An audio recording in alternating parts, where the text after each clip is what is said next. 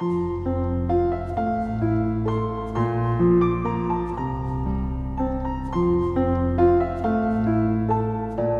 家好，欢迎来到金牌公考每日热点分析。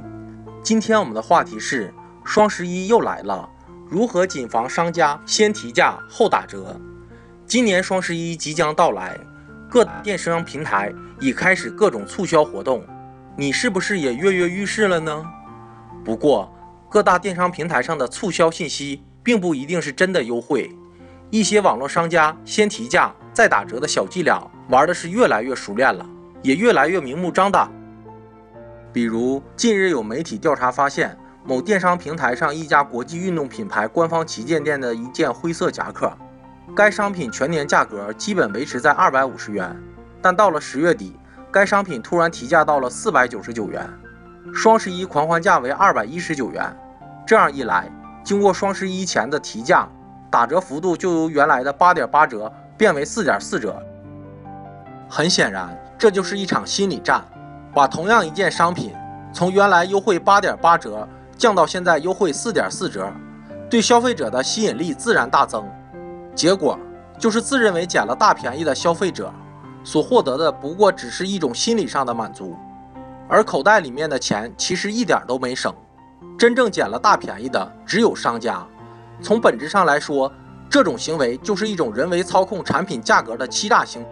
早已超过了商品价格的正常范围，严重损害了消费者的合法权益，破坏了正常的市场秩序和环境。今年双十一前夕，全国很多地方的发改委、工商等部门都出台了通知、意见等措施，对双十一期间的网络购物市场进行指导和规范，维护消费者的合法权益。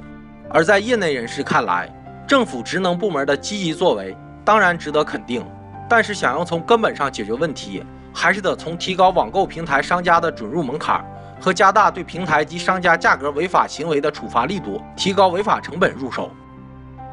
一个事实是，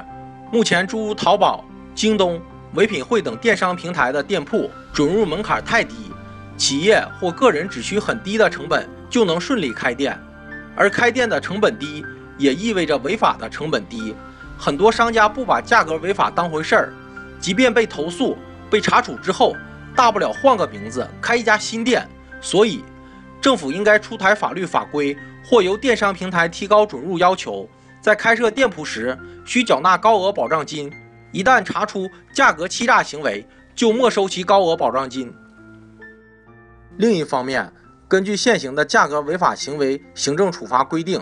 涉嫌价格违法的处罚只是责令限改，没收违法所得。并处违法所得五倍以下罚款，